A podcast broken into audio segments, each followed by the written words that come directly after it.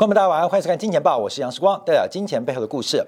好，我们昨天啊，在这个节目当中，特别在金铁杆的节目当中，特别提醒大家注意到这个中国证券股的发展，这是一个很重要的突破啊。在昨天的这个金铁杆节目当中啊，有做过了一个特别的强调，特别跟大金融的。策略跟战略有关，我们今天要补充这个事情啊，我们分成上下两集做观察。第一个，我们要关注的是美元指数在今天再度创下新低。截至我们录影的时候啊，这个美元指数一度来到八十九点五的位置，那挑战今年年初的低点八十九点二。那美元的跌势其中的内涵跟结构，我们要把它拆解出来，就会看到科技股反弹的契机。那后半段我们要提到为什么今天大陆股市大涨。那昨天我们在今天部分就第一时间为大家预告证券股的转强跟中美之间的大金融的战略有关啊，所以等一下我们会从人民币。欧元、英镑、日元跟美元关系，来跟大家做进一步的一个剖析跟分析啊！我知道很多观众朋友，哎，这今天大反弹哦，呃，这个留言板呢就一堆啊，念念念念念说，哎呦，应该是光这大反弹、大反弹、大反弹，反弹地点没帮你抓吗？看到没有？反弹地点没帮你抓吗？我们有没有讲五月份跌过头了？这个空头的初跌段。这个呃，台北股市的跌幅超过了均值，超过了过去统计效应，这个反弹是必然的。那这个呃，看到了商品行情的反弹，它会不会是逃命坡？我们可以慢慢观察。我们不断不断的往前再做一个这个分析跟宏观经济的观察。那为什么宏观经济在昨天第一时间会看到中国的证券股转强？这是有原因的，所以我看到很多人这边呃讲东讲西啊，你又不付钱啊，基本上我们是做一个公益跟大家分享的节目啊，所以这个假如你想知道完整内容，你就把今天改定了啊，关众就看今天改，今天改就完整内容，所以走在前面，哪些东西是一个转折的变化，你只看一半啊，关众你只看一半，那这个呃呃呃卸妆卸妆后的样子啊，可能更要看了。好，我们先看美元指数变化，因为美元指数会不会破低啊？八十九点二是今年一月六号的低点。那这个一月六号的低点一旦跌破，会发生什么事情？我们将要做一个分析跟观察。等一下后面要讲汇率关系，因为这一波美元下跌，八十九点二跌破就会来回撤，就等于创下二零一八年三月份美元转强的起涨点啊，八十九点二跌破就要回撤二零一八年三月份。美元转强的起涨点，等于这个二零一八、二零一九、二零二零到二零二一，这个美元过了一个山啊，又回到了原来的出发地。那从人民币、从英镑、从欧元、从日元，会有不同角度哦，会有不同角度哦，因为只有人民币是创下新高。等一下做说明，我们先把美元指数要讲清楚，让大家了解到这个变化。讲到美元指数啊，先回顾一下行情哦，记住哦，从去年三月二十号，美元指数从一百零三一路一路走贬，贬到了一月六号的八十九点二。一路走贬，我们在中间啊，试图在九十二的附近，曾经来试图摸底啊，在九十二附近来试图摸底，但没摸到，呃，这个没摸到。有时候为什么错？错了我们要做检讨。当时我们是预估这个位置可能要摸底，大概在九十二。左右位置，就它跌破啊，跌破之后，我们在这个九十附近再次的来预测美元的低点，九十附近再度预测美元的低点，当然美元还是跌破，最多来到八十九点二。随后美元呢，这是一个日线啊，所以这个后面趋势啊，这个很长啊，一天这个可能是无数个交易日累积出来的。后来美元真的反弹了，那现在美元又再度转弱。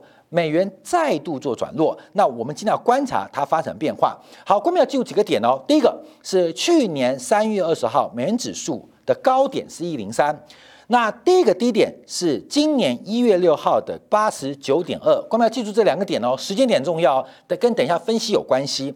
那这一次反弹的高点是三月三十一号的九十三点四四。好，记住时间点，去年三月二十号，还有今年的一月六号，还有今年的三月三十一号，还有现在。这个美元指数来到九八十九点五的位置啊，怎么做观察？好，各位，我们就上一个宏观经济的简单说明啊。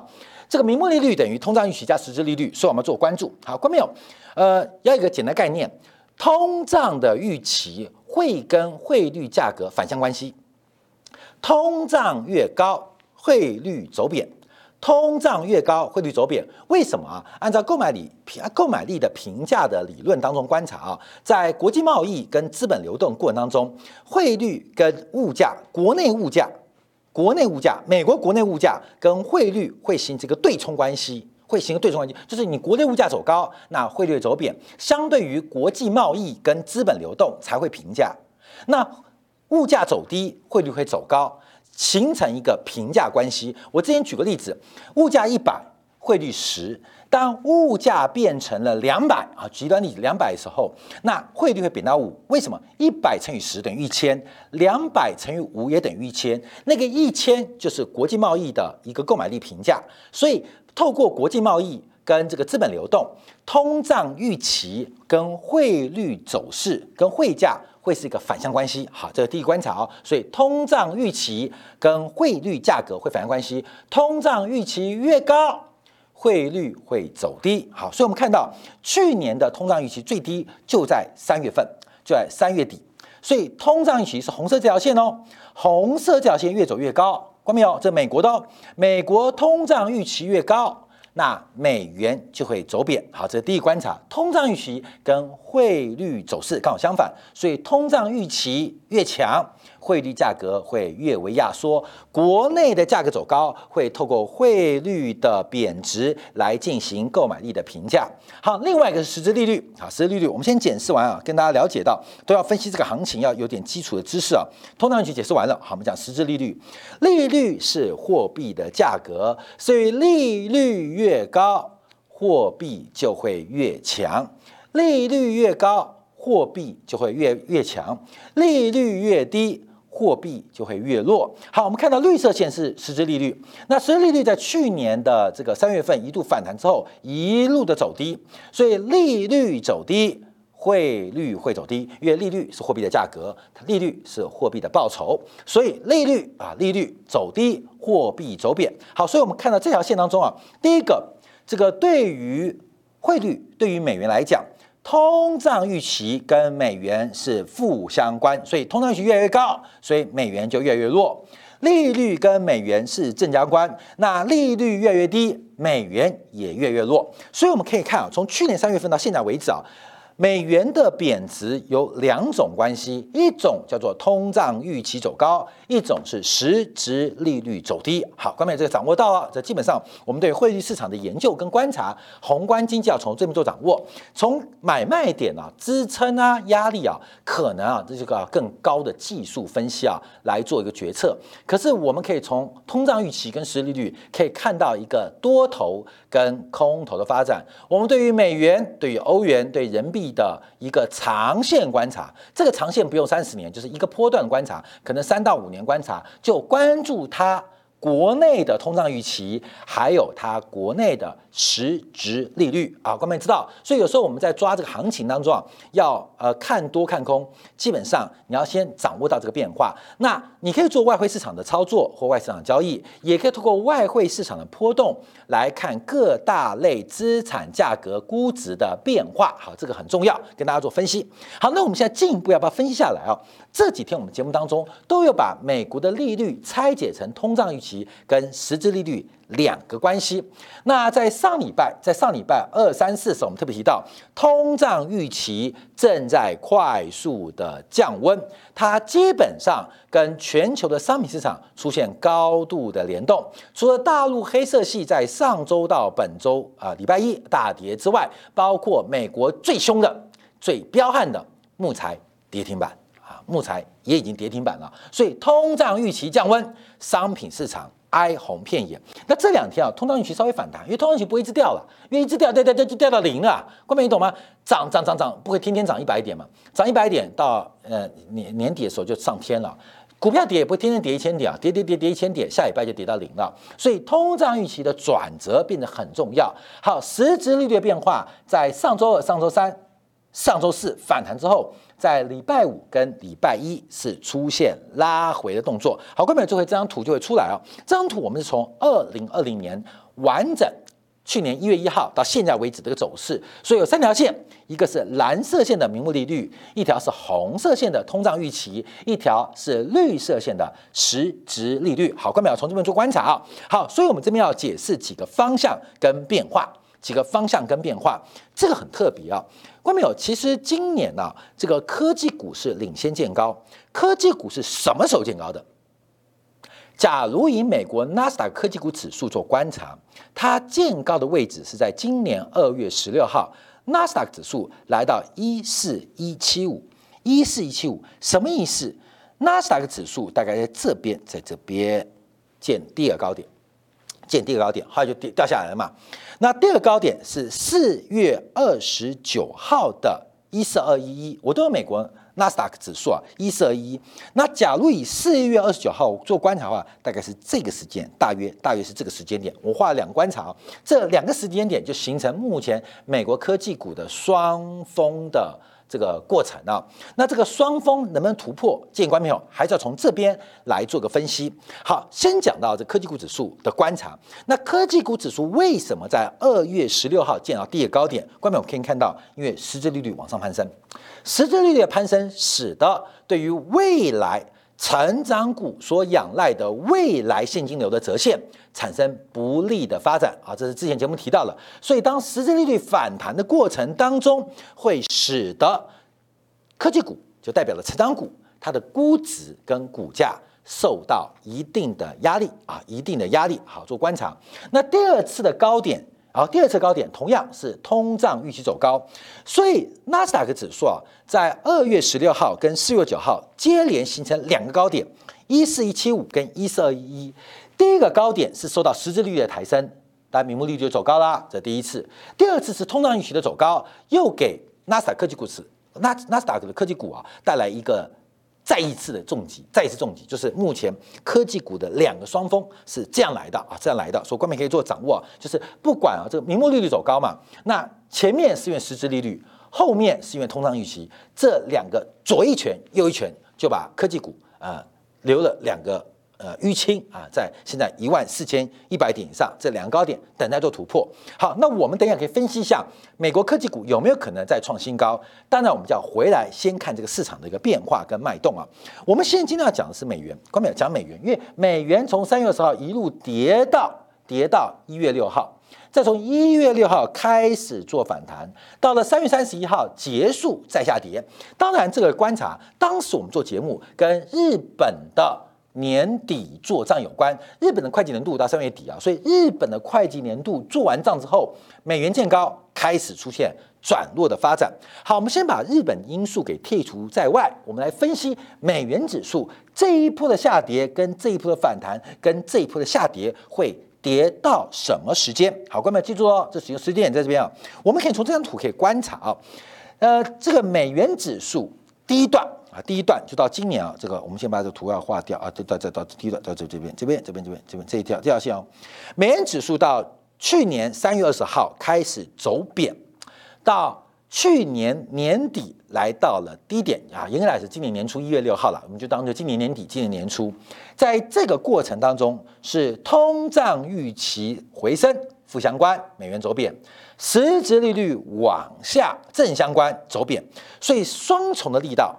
双重的打击，双重打击让美元走弱。好，各位，这是大家从图可以看得到。那我们注意到，从今年的一月六号谈到三月三十一号，从一月六号谈到三十三三月三十一号，大概就这一段，各位，就这一段啊，就这一段。好，各位这一段哦，注意哦，三月第一季哦，美元不反弹吗？好，再缓缓啊，就这这段反弹，各位，这段反弹，这段反弹，这一段的反弹啊，这段反弹怎么来的？好，各位看一下。通胀预期继续走高，通胀预期跟美元是负相关，所以通胀走高对于美元是往下贬值的拉力，往下贬值的拉力，往下贬值拉力，好看没有？可是我们看到美元指数从八九点二谈到九三点四四哦，哎，那妙了，因为有个推力很强，这个推力就来自于实质利率跟美元的正相关。所以一个是往下的拉力，一个是往上的推力。所以这股推力是今年第一季度，今年第一季度美元反弹最重要的动能啊，动能，而且它甚至大过通货膨胀的发展啊，这是美元指数的观察哦。好，那现在进入第三段，就是从三月三十一号以来啊，三月三十一号，美元指数又开始转弱，美元指数又开始转弱。好，这个转弱我们叫观察哦。那美元指数转弱，第一个我们看到通胀预期继续走高啊，通胀预期跟美元是负相关。好，美元指数，美元的实质利率来到了零点。八啊，在零点七左右啊，开始再度的走低，所以在这一段过程当中，我们看到美元指数又跟去年一样，通胀预期走高，美元失利率走低有关系。好，关键是解读到四月一号到现在的发展，不是到现在到上周发展，为什么？因为从上周开始，这个出现变化，这个出现变化，上周美元转弱。观众要注意哦，我们做这些图啊，就告诉你，通胀预期正在转弱，通胀预期正在转弱，而实质利率有反弹的味道。通胀预期转弱代表美元要转强，实质利率反弹代表美元正相关走强。好，现在有一个美元的推力，也有一个美元的拉力，可是美元不升反贬啊。不升反贬，我们叫做观察，因为这出现了一个异常的状况。这几天哦，美元再度的转弱，而且要准备破底，这个出现一个很特别的变化。那我们讲到这边，我们就必须要补充到长期的通货膨胀。这边分别啊有三条线，就从五年的通胀损益的预期、十年的通胀损益的预期，还有三十年的通胀预期做观察。好，目前从五年的通胀、十年通胀跟三十年通胀，现在啊最低都来到百分之二点二五以上，甚至短期通胀来到短期也很长，五年期啊来到二点六四。那通货膨胀到底会不会进一步的扩大，还是一个短暂现象？我们之前节目啊，每次都会这样连续剧一样跟大家做报告。通货膨胀有分为供给端的通胀跟需求端的通胀，有分成供给端通胀，因为供给不足原因导致供不应求，物价上涨；也有可能是需求端的关系导致于供不应求，导致物价走高。好，那现在观察物价持续走高，那持续走高。那第一个就不会是供给的问题，那是需求的问题。那我要请问观众朋友，你有看到全球需求长期回温的各种迹象吗？第一个，中国人口暴增，美国人口暴增啊。我们从社会学、从人类学来观察，你有看到消费的基数在变大吗？啊，就是美国人口暴增。中国的出生率创下新高，这是第一个要件嘛，就是长期需求回升。第一个就是婴儿潮嘛，有没有婴儿潮？有没有婴儿潮？不仅没有看婴儿潮，好像看到死亡潮。好，第一个观察需求。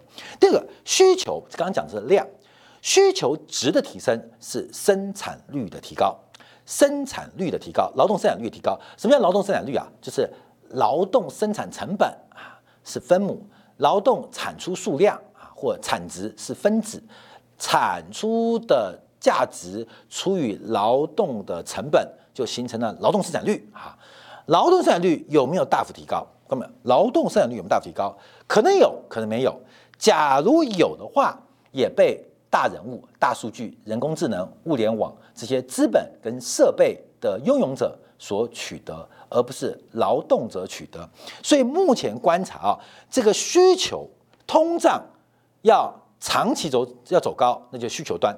需求端我们刚讲，第一个是婴儿潮啊，量啊没有；第二个是值化啊，值变啊，值的提要也看不到啊。所以需求端要提供大幅度的物价膨胀的可能性，目前没有基础。那物价会走高呢？那就是尝试嘛，因为供给端的中断，供给端的中断要产生长期的物价膨胀，基本上是。不可能会发生的。供给端，看没有？谁是供给？厂商是供给。厂商是谁？厂商是资本家所拥有的一种工具跟组织。那这个当供给端发生超额利润的时候，会吸引更多的厂商投入。那厂商的投入是因为资本家有逐利的行为跟欲望，所以供给端要大幅度的刺激物价走高。历史上。发生长期通胀，是因为供给端的关系，只有两次，一次叫做第一次世界大战，第二次叫做第二次世界大战。假如要发生第三次，那请大家等待第三次世界大战。那第三次世界大战即将爆发之际，不要做通胀，先把命给保住。所以供给端要出现长期通胀的支撑，那叫生产力大量的破坏才会发生。所以，我们从供需两端跟观众朋友报告，通胀要长期回温的可能性非常非常的低。不可能啊，不可能！所以美联储啊，为什么一直说长期啊这个通胀要失控可能性很低？他不好意思明白讲的原因，是因为现在的贫富差距越拉越大，这个劳动生产率的提高，劳动者没感觉，没有收益，没有工资增长，都被资本家给掠夺了。加上人口的少子化或是老年化，从数量从值的表现都跟大家报告。通胀的发生，它不见得会不断的膨胀。我们这几年节目一直这样提着做观察，所以我们从这边做掌握，不管从五年、十年跟三十年的通胀的一个呃预期啊，虽然市场通胀仍然预估很高，包括了密歇根大学所目前做的报告，这个通胀的预期都创下新高，可是从市场的交易。五年、十年、三十年，关没有？这都不是算出来的，这是交易出来的。目前通胀的预期都已经见到了本坡的高点，开始出现下跌、收敛或是修正的发展。好，所以我们再回来做观察，回来做观察，这个通胀的预期它难以持续，它可能会对于美元铸贬的压力。可能就不能容许，所以现在美元走跌的原因，还是我们这几年观察实质利率的变化，而实利率再度的转弱可能性有多大？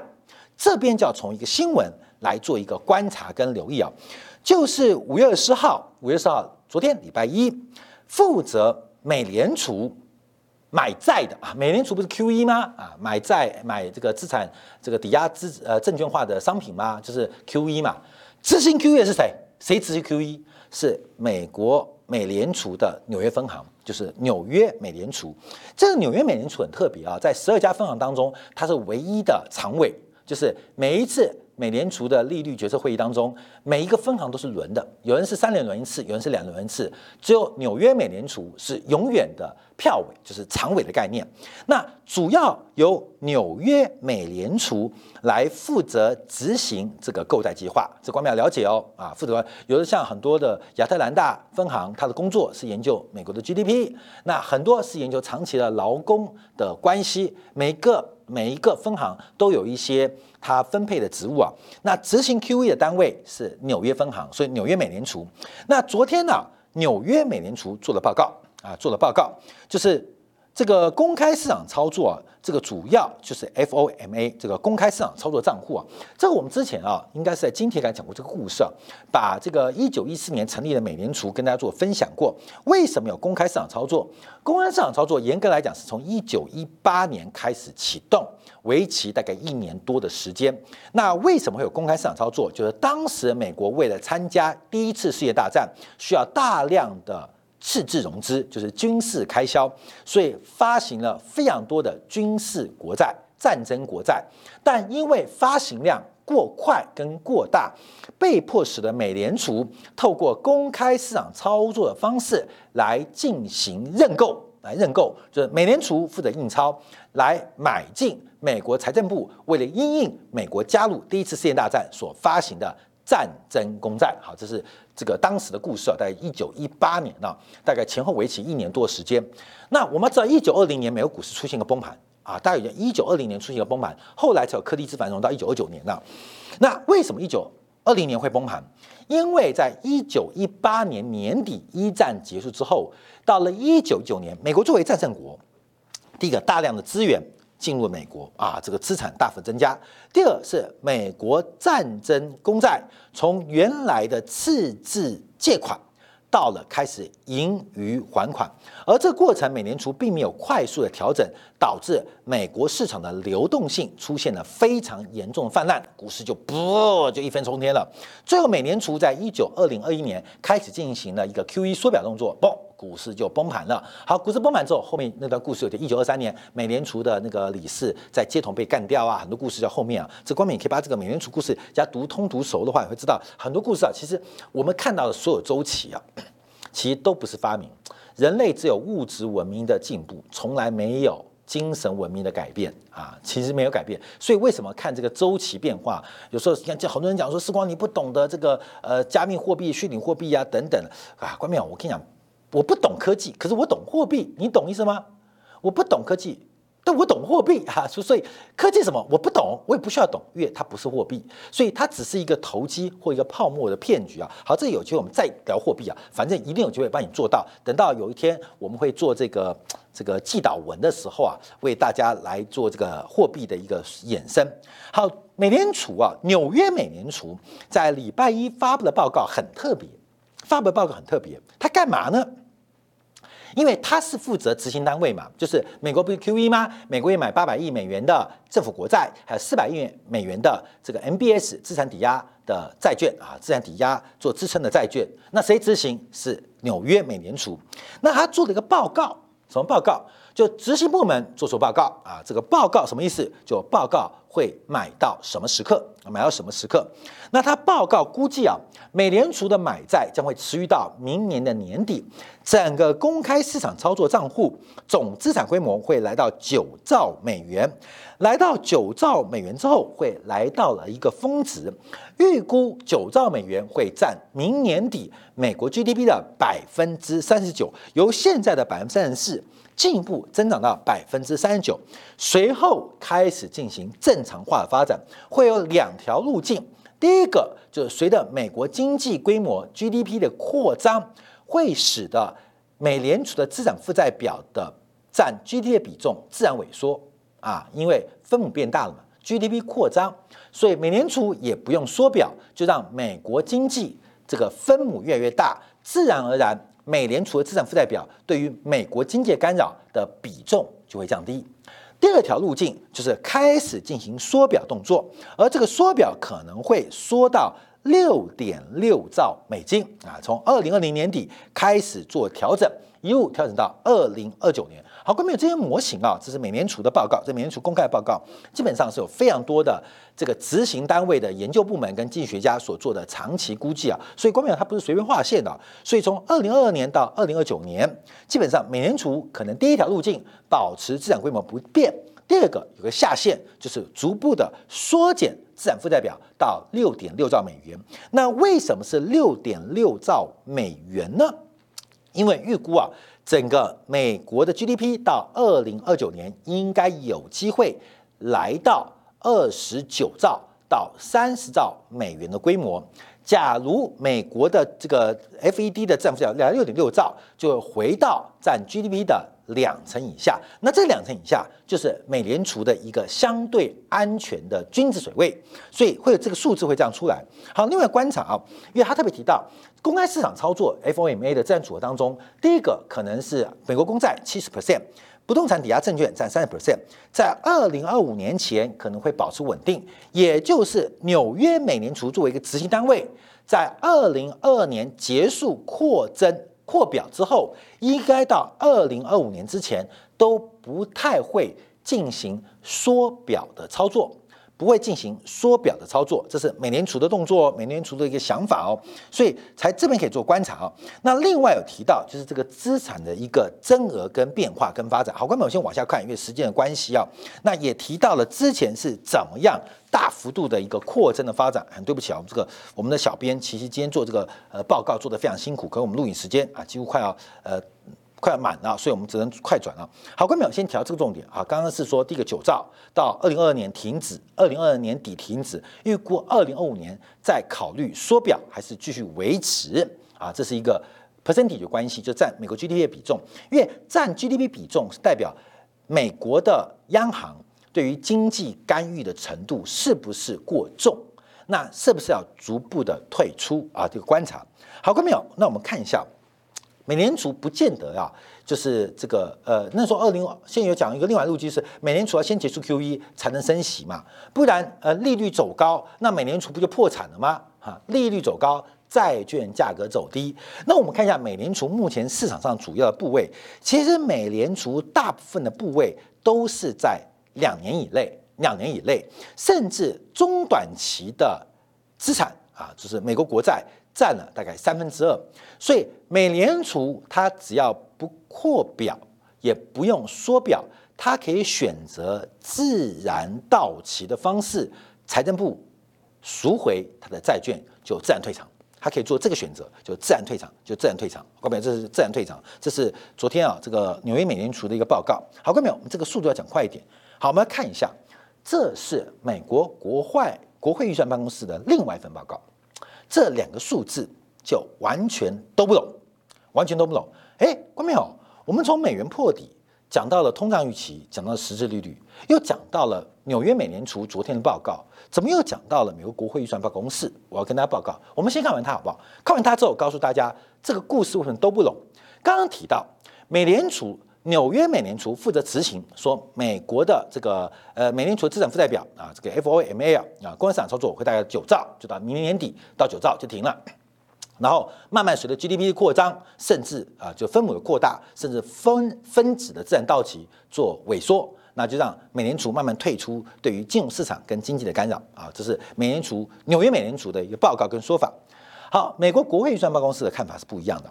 美国国会预算办公室认为，二零五零年美国公共债务将会达到一百二十兆美元，这是一个完全不可负担的数字。因为到二零五零年，美国的 GDP 应该也到不了五十兆美金，应该也到不太了五十兆美金，可能至多就五十兆美金。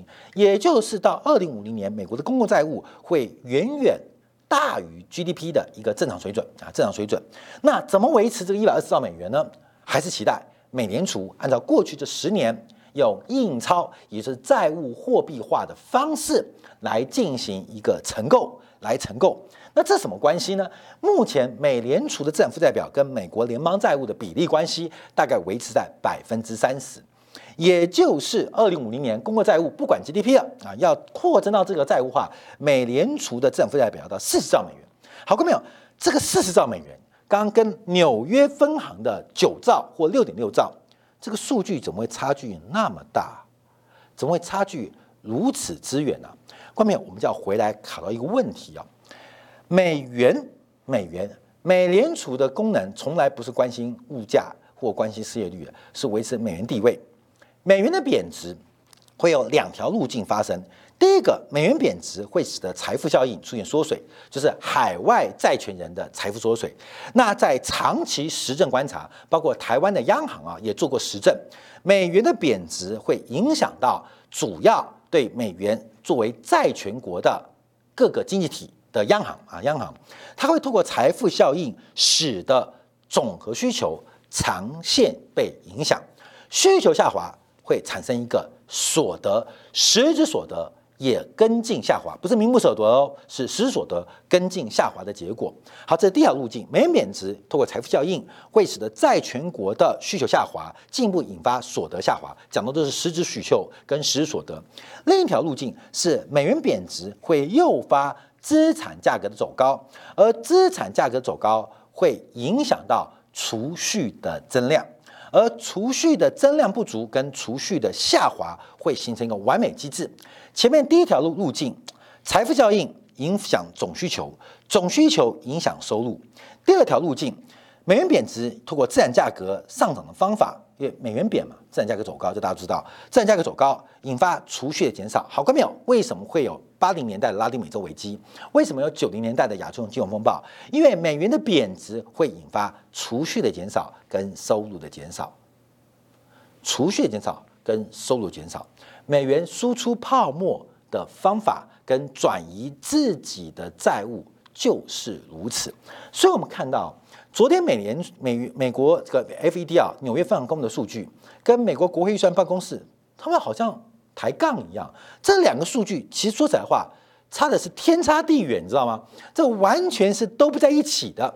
那都不在一起的关系，我们叫观察，因为美国的公共债务会不会到那么高？可能不会，可能会。